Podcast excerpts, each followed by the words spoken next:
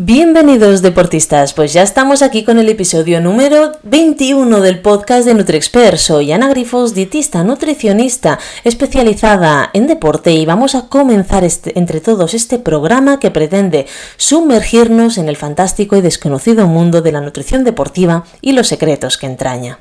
Pues hoy en este nuevo episodio vamos a hablar sobre cómo una mujer puede afrontar sus ganas de ser mamá de una forma que pueda mantener su actividad física a lo largo de todo el embarazo, con un ejemplo práctico de una de mis deportistas más admiradas como es Sara Navarro, que es también preparadora física y la cual afrontó hasta el final su embarazo y sus logros fueron un embarazo activo y una recuperación más que envidiable. Y si no, ir a su Instagram y mirarlo, que luego ya nos dirá cómo encontrarla.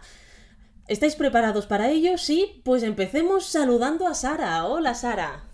Hola, ¿qué tal? Muy bien, y espero que te sientas muy cómoda hoy aquí porque ella y yo estamos acostumbradas a hablar en catalán, entonces nos va a costar un poquito hablar en castellano, pero vamos a hacer esta entrevista para que todos vosotros podáis ver lo fantástico que es tener un embarazo activo, ¿vale? Y es que, Sara, tú siempre has sido deportista, pero ¿qué beneficios pudiste ver en mantener esta actividad deportiva durante tu embarazo? Bueno, eh, lo que más he notado fue mantener una agilidad durante el embarazo, ¿no? Conforme yo iba ganando peso, me sentía sintiendo ágil, entre comillas. Em, también evité muchos dolores de espalda, eh, una posible ciática, ¿no? Que muchas embarazadas sufren de esto. Ah, también me ayudó a no coger excesivamente peso y sobre todo el estado anímico, porque el hecho de hacer deporte pues hace que te sigas sintiendo como tú misma, ¿no? Como un, poquito motivada, eh, más feliz. Entonces, estos son los beneficios que más he notado mm, haciendo deporte durante durante el embarazo. Bueno, y puedo decir que se te vio muy bien durante todo el embarazo, así que yo corroboro esta actitud, que sí que es verdad que los primeros meses, pues al igual nos dieron un poco la lata, pero luego enseguida lo pudimos reconducir con muchísimas ganas y pasión. Y es que, Sara, tú eres una gran profesional de la actividad física y el deporte, me lo has demostrado siempre, pero ¿cómo adaptaste tu rutina de ejercicios para asegurarte de que eras segura y adecuada para tu embarazo? Eh, bueno, yo creo que lo primero que se tiene que hacer ante dudas y situaciones así como el embarazo, ¿no? que es una etapa pues muy bonita y un poco que estamos en alerta, yo creo que lo primero que tienes que hacer es rodearte de profesionales para estar segura eh, de que todo lo que estás haciendo está bien y no puede dañar ni a tu feto, ni lesionarte, ni nada. Ah, entonces, yo en mi caso, como me dedico a esto, pues me fui quitando, por ejemplo, yo trabajaba haciendo clases dirigidas y me fui quitando las clases y empecé a entrenar pues unos 40 minutos, cuatro días a la semana y fue muy progresivo, es decir, cada vez que cumplía semanas y me acercaba más al parto, mi entreno era menos intenso, levantaba menos peso, quitaba cualquier cosa que fuera impacto, las típicas abdominales de gimnasio, los crunch, ¿no? Y entonces iba adaptando un poquito menos de peso, ah, trabajaba mucho las respiraciones para tener un transverso activo y que me pudiera sujetar la barriga. Ah, muchos kegels también. Entonces un poquito de aquí, un poquito de allí, te acabas haciendo pues el entreno perfecto para un embarazo. Lo que sí, que vuelvo a repetir, si no sabes entrenar o no te dedicas a ello, es mejor que te lleve un profesional y ya te quitas todas las preocupaciones de encima. Claro, creo que esto es una parte muy importante porque sabemos el tipo de profesionales que hay. Sí que es verdad que hoy día ya está cambiando, pero claro, no es lo mismo hace 15, 20 años, ¿no? O hace más, que trataban a la mujer embarazada realmente como, como una enferma y no le dejaban hacer prácticamente nada. Y hoy día nos vemos de que no solamente pueden hacer, sino que además pueden mantener un embarazo muy activo y empezamos a ver embarazadas que siguen corriendo carreras que podemos decir, ala, pues al igual nos sorprende, ¿no? Y decimos, no va a hacer daño a su, a su bebé, pero realmente si pensamos en cómo es la persona, ¿no? Si esta persona ha corrido maratones o es una, una profesional de lo que sería pues eh, distancias maratones, pues para ella correr 5 o 10 kilómetros no, no será nada. Es lo que hiciste tú realmente, adaptar las cargas de entreno. Exacto. sí, cuando estás embarazada, si te toca un ginecólogo así un poco con la mente abierta, eh, actualizado, ellos siempre te van a decir que mm, tienes que seguir haciendo tu vida normal. Mm, no tienes que hacer un cambio radical, no tienes que hacer reposo 24 horas. Lo único que dentro de tu deporte, ¿no? Dependiendo, pues lo tienes que ir adaptando. Pero bueno, si eres corredora puedes seguir corriendo, ah, si haces pesas puedes seguir haciendo pesas, si eres nadadora mm, tiramillas, o sea que no... No, no, perfecto. Y Sara, perdón, te he cortado, pero es que quiero, quiero saber en tu caso ¿Qué actividades te gustaron más o te resultaron más eh, gratificantes, más cómodas durante el embarazo? Porque esto debió ser un descubrimiento para ti, es la primera vez que estabas embarazada. La verdad que probé de todo. Hice como un experimento y como soy un poco nerviosa y muy movida, y como estaba de baja empecé a probar de todo, de todo para no aburrirme. Y sí que lo que más me resultó, eh, por ejemplo, hice yoga ¿no? El cual me permitía pues estar ágil, que no me doliera la espalda, moverme un poco y me iba muy bien, pero claro, yo luego tenía mucha energía y tenía que seguir quemando. Entonces, no solo me valía con el yoga, también estuve nadando. Eh, en la natación me encantaba porque era como esos 40 minutos que estaba nadando, no estaba embarazada. Me sentía capaz de, de hacer 2.000 metros, la barriga no me pesaba, entonces era como obligatorio, tengo que nadar para sentirme otra vez el, mi yo de antes. Ah, luego también noté muchísima, muchísimo, muchísimo el hecho de hacer pesas, ¿no? Por tener un glúteo fuerte, una espalda fuerte, para poder aguantar el, el peso que yo iba ganando. Y luego, sobre todo, ah, no lo noté durante el embarazo, pero sí en el posparto, el trabajo de los Kegels, del suelo pélvico y del transverso con las respiraciones, porque esto me ha llevado a no, tener diástasis, a no tener incontinencia urinaria, entonces ahora es cuando veo el resultado y agradezco mucho durante estos nueve meses de embarazo haberlo trabajado. Claro, mm, muy interesante que toques ya el tema del posparto porque sabemos que nuestro cuerpo realmente cambia y cambia de una forma radical inmediatamente, ¿verdad? Que a veces a las mujeres nos cuesta, ¿no? Vernos en esta situación en que estamos después de haber dado a luz. ¿Cómo te sentiste tú física y emocionalmente durante el posparto y su recuperación? Bueno, la verdad que el posparto es como una montaña rusa de emociones, ¿no? y que de repente lloras y no sabes por qué lloras, luego estás súper feliz, entonces emocionalmente es un poco complicado, depende del momento, ¿no? A lo mejor un minuto antes estás súper bien y ahora estás súper... Pero bueno, estas son las hormonas y a mí lo que sí que me ayudó muchísimo es ver que mi cuerpo reaccionaba eh, súper bien ante mi mayor miedo, que era ver que se me había destrozado el cuerpo, ¿no? Que, quedarme con la barriga plácida o, o, no llegar a perder todos los kilos que, que yo quería perder. Entonces yo ver que en el posparto, en la cuarentena, ¿no? que son los dos meses posparto, uh, sin hacer nada de ejercicio, mi cuerpo reaccionaba súper bien y perdía peso y volvía a la cintura, me podía poner mi ropa eso me ayudó un montón anímicamente a decir, wow, ah, si no estoy entrenando y me estoy recuperando así de bien, qué ganas de volver a entrenar para ya rozar la perfección. Y ese fue pues mi input ah, con mucha paciencia, ¿no? Ah, cada día un poquito, me veía un poquito mejor y, y bueno, ya te digo, eso fue lo que a mí me dio las ganas de volver a currármelo, de volver a entrenar, de la dieta, de todo, todo, todo. Claro, fíjate, fíjate una cosa, Sara, y es que tú estás hablando de que tuviste una recuperación rápida, ¿no? Pero los que nos escuchan, quiero que sepan de que esta recuperación es porque ella se lo ocurrió. Se lo ocurrió antes de quedarse embarazada, en lo que ella ya era una persona activa, ya era una persona que estaba muy bien físicamente, se lo ocurrió con la alimentación, porque los momentos más duros durante el embarazo pudimos controlarlo súper bien. Y luego, ¿qué ocurre? Que cuando tú controlas estos dos aspectos y el emocional, porque también hay momentos de todo durante el embarazo, ¿no? Y estas preocupaciones afloran de decir, ostras, ¿y si no vuelvo ser yo? Si no vuelvo a recuperar este cuerpo, ¿no? Creo que es el miedo que más escucho en las chicas que he llevado a nivel de, deporte y embarazo. Pues, bueno, si controlas estos dos, tienes el 95% ganado. Luego ya hay factores como la edad. No es lo mismo afrontar un, un parto, un embarazo con menos de 30 que a partir de 30. ¿Vale? Y a partir de 40 también es diferente.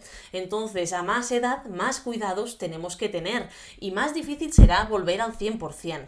Lo que sí es verdad es que Sara ha vuelto, yo creo, que al 100%, ¿no? Bueno, venga, vamos a darle 99. pero, pero realmente se lo ha currado. Así que si queremos tener esto, tenemos que tener en cuenta de que hay un trabajo detrás, de que no es mm, por arte de magia, de que podemos volver a estar. Tiene que haber un trabajo físico, tiene que haber un trabajo nutricional para que el cuerpo no cambie demasiado durante el embarazo. Totalmente. Em, Sara, hablando un poquito durante el embarazo, eh, todas o todos conocemos ¿no? los antojos. Eh, ¿Tú tuviste antojos? ¿Cuáles eran? Eh, bueno, yo lo que sí que tuve un poco a mi favor, ¿no? Y es que yo creo que gracias al estilo de vida que siempre he llevado, ¿no?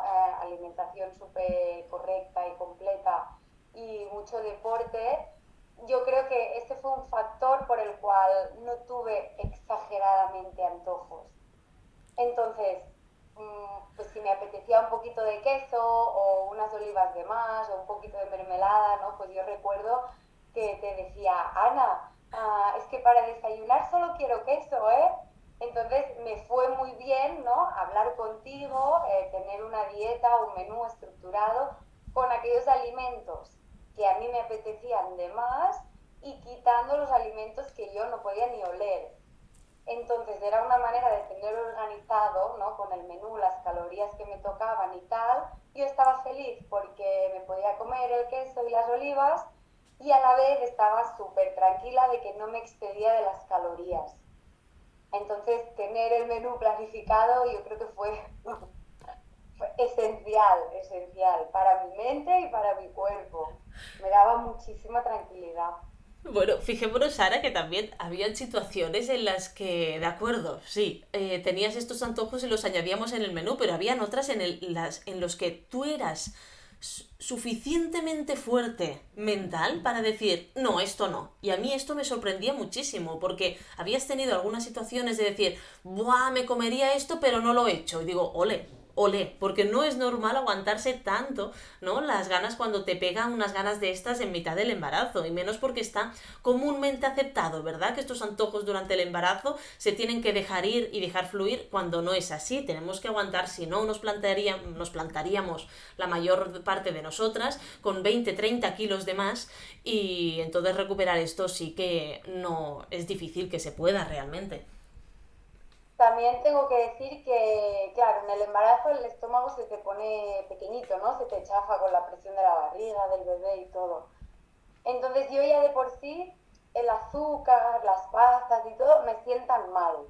Y el hecho de tener el estómago más pequeñito, más chafado que se me llenaba antes, pues por ejemplo que me pilló en Navidades, ¿no? Cuando ponían los turrones o el roscón de reyes o tal, yo pensaba, vale, si me lo como estará buenísimo pero los ardores que voy a tener después no me compensa para nada. Entonces era, pues mira, me lo ahorro, me ahorro la grasa y los azúcares de, este turrón o del roscón o no sé qué, y además me ahorro los ardores, que, que es horroroso, ¿no? Las que habéis estado embarazadas, pues ya me podéis entender.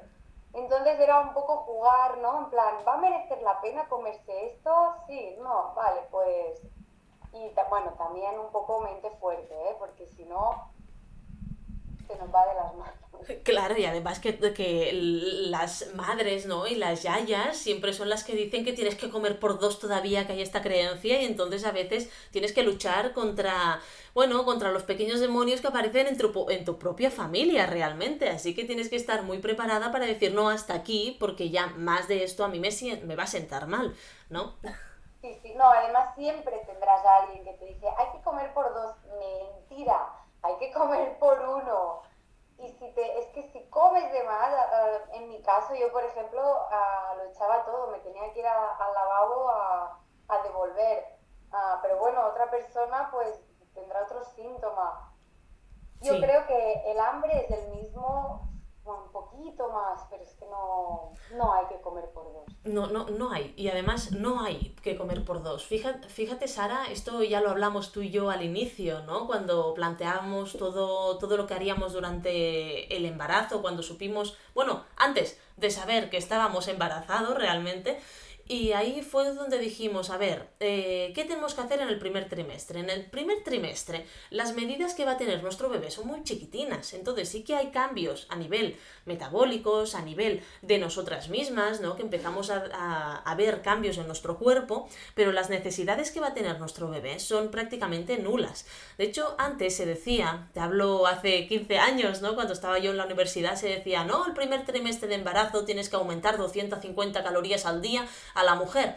Esto no es verdad, porque si tú aumentas 250 calorías vas a provocar un aumento de peso y al primer trimestre de embarazo, cosa que no interesa. Es más, en el primer trimestre de embarazo se puede incluso perder peso todavía, se puede hasta los 5 meses, ¿vale? ¿Por qué? Porque el bebé es muy pequeñito todavía, ¿vale? Y luego el bebé siempre, siempre va a obtener todo lo que necesita, por lo que nosotras, no te preocupes que si le nos falta algo de comida será a nosotras, no a nuestro bebé. Siempre me acuerdo un profesor que nos decía, y esto sí que es verdad, que el bebé es como un parásito para la mujer y por eso nos inmunodeprimimos. Eso significa que esta personita que tenemos dentro va a obtener todo lo que necesita y luego será lo que necesite nuestro cuerpo, así que no tenemos que pasarnos porque el bebé estará bien. Sí que es verdad que a partir del sexto mes ya ves un desarrollo mucho más grande, el bebé ya es más grande, ¿no? Y ahí sí tenemos que aplicar y tenemos que aumentar un pelín las calorías, igual que cuando damos lactancia materna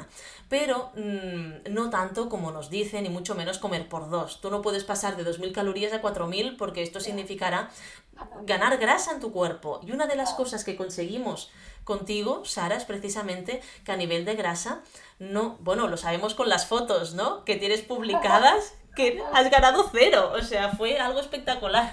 Sí, sí, la verdad que era un método, ¿no? Porque yo me subía a la báscula y decía, wow, me he engordado 5 kilos, pero ¿cómo puede ser?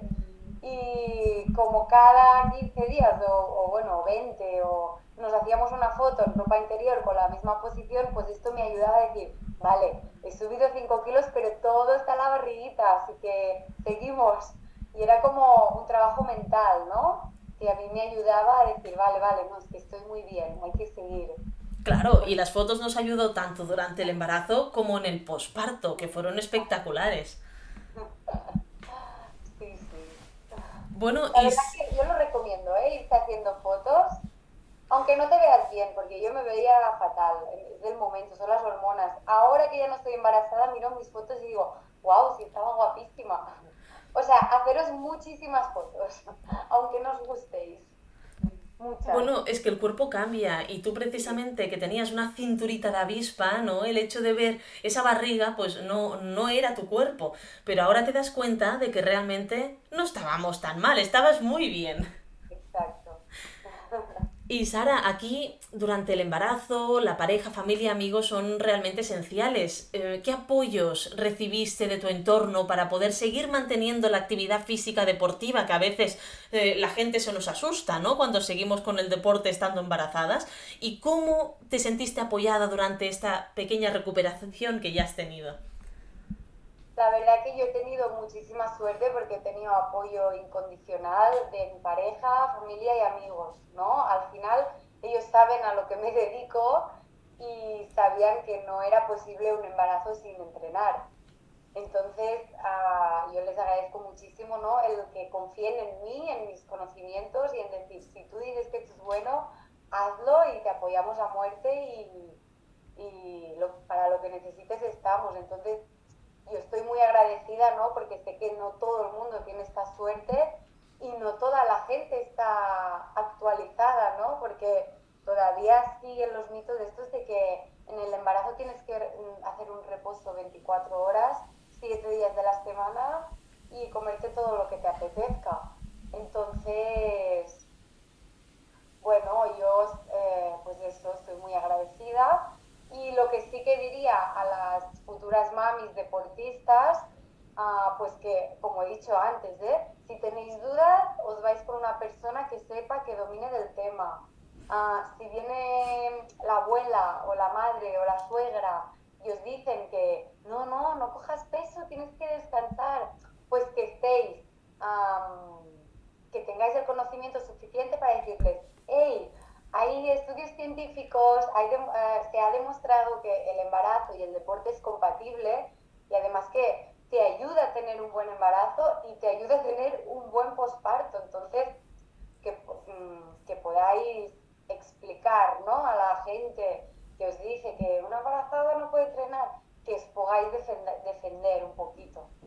Ahí está, creo que es lo básico, ¿no? Rodearse de profesionales actualizados que estén en el mundo del deporte y que sepan nuestras necesidades al final, que es lo que tú lo has podido hacer porque al final a nivel de entrenamiento físico te lo hacías tú misma y era algo que tú estabas ya muy interesada en el tema y por lo cual investigabas al respecto.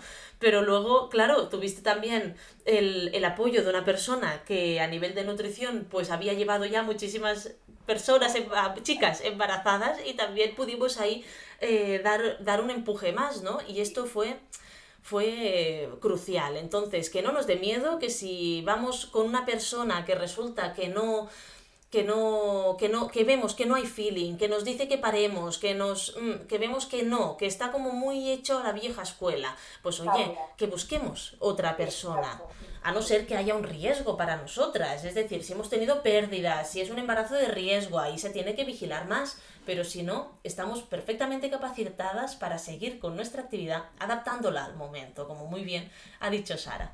Totalmente. Y Sara, bueno, no hemos hablado de tu parto. No sé si quieres explicarnos un poco cómo fue y cómo te sentiste. A ver, la verdad, no os asustéis, ¿eh?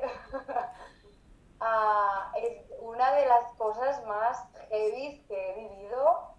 Bueno, supongo que todo el mundo pensará igual, ¿no? Pero sí que tuve un parto un poquito intenso, porque yo me puse de contracciones y, dilaté muy lentamente. Entonces estuve 29 horas con contracciones. 29 horas que se dice rápido, pero se sufre mucho y pasa muy lento. Ah, entonces tuve un, pequeño problemilla y es que cuando llegué al hospital, ¿no? urgencias, que estoy de parto y tal, me hicieron una analítica de sangre y se me dieron las plaquetas muy bajitas. Entonces la, comadrona me dijo que era muy peligroso ponerme la epidural porque tendría riesgo a desangrarme durante o después del parto. Entonces me dijeron que tenía que afrontar, ah, bueno, o cesárea o parto así como aquel que dice natural. Entonces yo, no sé, en mi cabeza me daba mucho miedo tener una cesárea, entonces, em, aunque estaba acojonada por no poder ponerme epidural, dije, bueno, ahora ya no me puedo tirar para detrás, así que venga, a por todas, ¿no?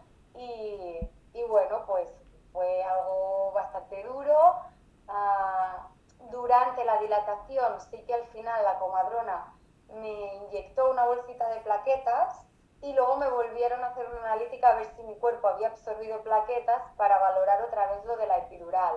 Y al final me pudieron poner una dosis muy, muy, muy pequeñita, pero como ya estaba tan avanzada, eh, la verdad que no noté, no noté ningún efecto de la epidural.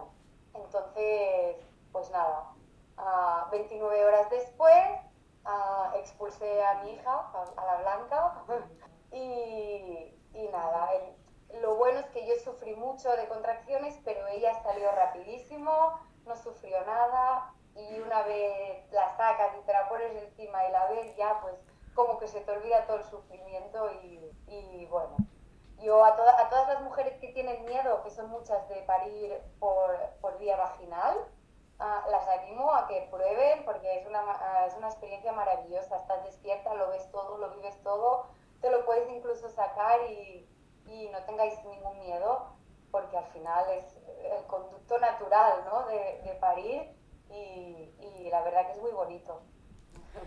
No, no, desde luego. Lo que pasa, ostras, mm, es curioso, ¿no? Porque te planteas todo esto, el, la, gran mayoría de nuestros oyentes son hombres, así que al igual se nos, se nos marean un poco, pero es importante también que vean el, lo que pasa, ¿no? En el cuerpo de una mujer. Y las chicas que tengamos, pues eh, creo que es importante también que lo sepan. Una de las cosas que, que se ve mucho es que tú, Sara, ahora lo tienes bastante reciente, ¿no? Porque hace tres meses Cuatro. ya, cuatro ya, o sea, pero son poquitos meses. Yo lo que me doy cuenta es que, claro, yo parí hace 13 años, hace bastante, ¿no? Y fue cesárea. Y yo me acuerdo que lo pasé muy mal. Pero a día de hoy no me acuerdo de lo mal que lo pasé. Yo solo sé que lo pasé mal, pero no recuerdo el dolor ni nada. Entonces, ¿qué ocurre? Que a medida que pasa el tiempo, vas olvidándote de esto, que creo que es algo natural, ¿no? Que ocurre en el cuerpo de la mujer, porque si no, creo que ninguna repetiríamos. Yo me acuerdo de pensar, no pienso tener ningún hijo más, ¿vale? Pero bueno, oye, al final esto se olvida y dices, ¿y por qué no? Y dices, no, Ana, que lo pasaste muy mal y luego vuelves, ¿no? Y dices, ostras. Pero, pero bueno, es interesante que hagas también, Sara, verás que dentro de un año, si recuperas este podcast, verás de que lo recuerdas diferente, ¿no? Y seguramente si lo hubiésemos hecho justo después de, de haber tenido a Blanca, hubiese sido todavía más diferente y aún lo recordarías con más dolor. Así que creo que es algo bonito también a tener aquí para, para ti también. Y tanto, un recuerdo precioso. Y Sara, una vez tuvimos a nuestra bebé, a Blanca, bueno, digo nuestra no, porque la ha acompañado durante todo el embarazo, pero es suya y de Edu realmente. Pero, ¿cómo, ¿cómo equilibraste tu tiempo y energía entre cuidar a tu, a tu pequeña, mantener tu actividad física, el tiempo en pareja? ¿Cómo, cómo lo habéis hecho? La verdad que, si nos voy a mentir, los primeros dos meses eran como muy caóticos, todo por la niña, se me olvidaba cocinar, se me olvidaba hacer la compra, era como, uy, son las tres, no hemos comido, la nevera está vacía, ¿no? Pero poco a poco te haces, ¿no? Te, ya te organizas, ya dominas todo lo de la niña y ahora vuelvo a, poner, ¿no? Pues hay que cocinar, hay que mantener la casa, lavadoras. Y poco a poco, como los dos estábamos de baja, que esto me ha ido a mí fenomenal, pues nos organizábamos. Mientras uno estaba con la niña, el otro tiraba más de las tareas de casa o al revés. Entonces, estos dos meses de posparto que te dicen que no entrenes van genial para organizarte. Entonces, una vez te has organizado, ah, yo lo que sí que he hecho con Blanca desde muy pequeñita, ¿no? Es ah, empezar a inculcarle que los papás entrenan en casa. y tenemos un gimnasio estos de, de bebés, ¿no? Con juguetitos de arriba y que los van tocando y yo la ponía allí y me ponía a entrenar a su lado, ¿no? Pues sentadillas, pues un poquito de bíceps, mínimo, Y entonces ella sabía que durante el tiempo que está en el gimnasio, poco a poco iba entendiendo que es que nosotros hacemos ejercicio y la vamos entreteniendo entre repetición y repetición. Pues le cantamos, le bailamos, si nos ves desde fuera es un show, pero esto hace, facilita ¿no? que podamos entrenar en casa y, no tengamos que dejar la niña con alguien, ir al gimnasio, volver, que significa perder mucho más tiempo. Entonces, lo único que sí, pues que hay días que la niña me deja entrenar 20 minutos y hay días que me deja entrenar una hora y cuarto. Entonces yo cada día me visto y digo, vamos a entrenar. Lo que pasa que ella decide cuando se acaba el entrenamiento. Y así, pues una, nos vamos adaptando la una a la otra y vamos haciendo, ¿no? Que ahora a ella ya le gusta este momento. Le gusta mucho y pues ella entrena a su manera, ¿no? Pues a lo mejor se gira con las piernas, juega con los juguetitos y es una manera, pues, solo la pongo en el gimnasio cuando yo entreno y ella ya sabe que es el momento. No, es curioso porque tienes, eh, me etiquetaste una vez, no recuerdo si eran stories o un post, donde estabas tú haciendo sentadillas con la peque abajo y a medida que ibas bajando, ¿no? Pues ibas jugando con ella y es un momento muy bonito realmente de saber adaptar el momento de, fragilidad, ¿no? De la peque, de ti también, a, a, este momento en familia y de que algo que se puede considerar estresante al principio y de cuando entreno, hacerlo en familia. Y esto es muy bonito. sí, la verdad que, sí, que, bueno, a mí me encanta, lo que voy a decir, es como, entrenar y con mi hija, pues, lo que más me gusta. No, es ideal. Y Sara, sé que, sé que todavía es muy pronto, ¿no? Porque hace cuatro mesecitos que hemos tenido a Blanca, pero ¿has notado alguna diferencia de rendimiento deportivo antes y después del embarazo? Sí, sí. A nivel resistencia y fuerza todavía me queda muchísimo a, recuperar, ¿no? De decir, yo ah, antes levantaba X kilos y ahora levanto la mitad, pero no tengo prisa, es muy progresivo, visualmente estoy muy recuperada, pero internamente no. Entonces no, no, no quiero acelerar, poco a poco levanto el peso justo y si tengo que estar nueve meses hasta volver a donde yo estaba o un año, pues no me importa, no, no tengo ninguna prisa, es poco a poco, quiero que también el suelo pélvico, mi útero, todo se recoloque y ya está, poco a poco, paciencia y, para adelante. Muy bien, Sara. Fíjate que yo te dije hace unos meses, ¿no? Pues creo que te lo dije después del primer mes posparto, que, que, ya vimos una recuperación muy grande. Te dije, bueno, Sara, nosotros vamos a grabar este podcast cuando tú te veas bien, ¿no? Cuando, cuando veas que has podido recuperar la cintura. Eh, yo pensaba, bueno, la cintura, el cuerpo y la cadera, realmente todo. Yo pensaba que esto tardaría mucho más, ¿no? Porque normalmente se ve al cabo de un año, aunque la mujer sea muy deportista y tal. Contigo lo hemos visto a los tres meses, tres meses y medio, ¿vale? Entonces, yo te pregunto ahora, Sara, ¿cómo te sientes en relación a tu cuerpo y tu imagen corporal, viendo que te has cerrado completamente, que la cintura la has recuperado y que a mí un poco más y me da un patatús cuando veía tus medidas corporales mes a mes, ¿cómo te sientes tú después de todo este proceso tan rápido? No, la verdad que estoy muy, muy, muy, muy, muy feliz. Mucho, mucho. Pero es como que todo el esfuerzo ¿no? que he hecho previo al embarazo, durante el embarazo, ah, es realmente el cuerpo es súper agradecido, súper y mm, hasta que no lo vives no te lo crees, ¿no? Porque pues tú, Ana, eh, me lo decías, mi ginecólogo me lo decía, tranquila, recuperarás en un abrir y cerrar de ojos. Pero yo tenía la inseguridad, entonces me autoexigía mucho más porque no lo veía posible, porque al final eh, yo creía lo que se ve normalmente, ¿no? Las, un posparto que dices, wow, yo no quiero ser así. Entonces, uh, pues ver que todo el trabajo que he hecho me ha servido y he recuperado el triple de rápido que yo me pensaba, pues estoy súper feliz, súper motivada e incluso eh, no descarto en un futuro volver a estar embarazada ah, porque no me han quedado secuelas de este embarazo. Entonces, si hubiese sido al revés, a lo mejor ya lo descartaba directamente. Pero no, no, muy, muy, muy contenta de, de los resultados. Que ya te digo que es trabajo previo y durante el embarazo, porque actualmente he recuperado, pero solo hace un mes y medio que entreno, entonces ah, no es de la hora, es del antes. Exactamente, Sara. Entonces, nada, ya para finalizar, me gustaría que, les dieras una recomendación a todas estas personas, chicos y chicas que nos van a escuchar. Eh, los chicos para que tengan en cuenta en sus parejas femeninas si es el caso y en las chicas para que tengan en cuenta en ellas mismas si alguna vez se quieren quedar embarazadas y a la vez que les digas también cómo encontrarte. Eh, bueno, yo, ah, mira, a los chicos les diría pues que apoyen muchísimo a su pareja las decisiones que tomen, ¿no? Tanto a alimentación, deporte, lactancia, que sean un complemento, ¿no? Que les den fuerza porque a veces te encuentras en un momento que necesitas ese apoyo incondicional de tu pareja.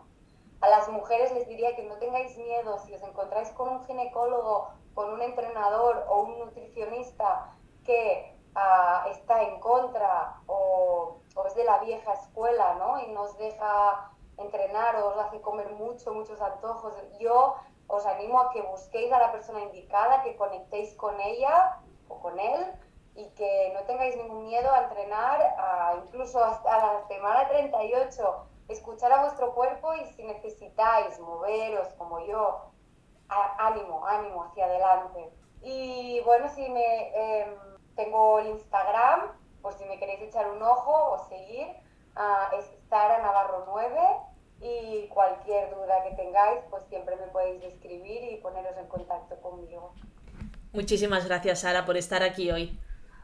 Muchísimas gracias a ti, Ana, por acompañarme en el proceso más difícil de mi vida. Estoy muy agradecida y sé que sin ti no hubiese sido lo mismo, así que muchas gracias a ti también. El placer ha sido mutuo, no lo dudes. Y ahora sí, finalizamos este podcast con la experiencia de una profesional como es Sara Navarro. Espero que os haya gustado muchísimo y motivado para seguir y realizar vuestros propios retos, sean en embarazo o sea para mantenerte saludable durante más tiempo a lo largo de toda nuestra vida, ya que esto no solamente se aplica en el embarazo, sino también en cualquier ámbito de nuestra vida. Mantener un buen estado de salud física y una alimentación adecuada nos permite conseguir todo lo que queramos. Si tenéis más dudas sobre nutrición deportiva o queréis un asesoramiento individualizado, no dudéis en poneros en contacto con nosotros en info.nutriexpert.com o nuestra redes sociales arroba NutriExpert y arroba Ana Grifols.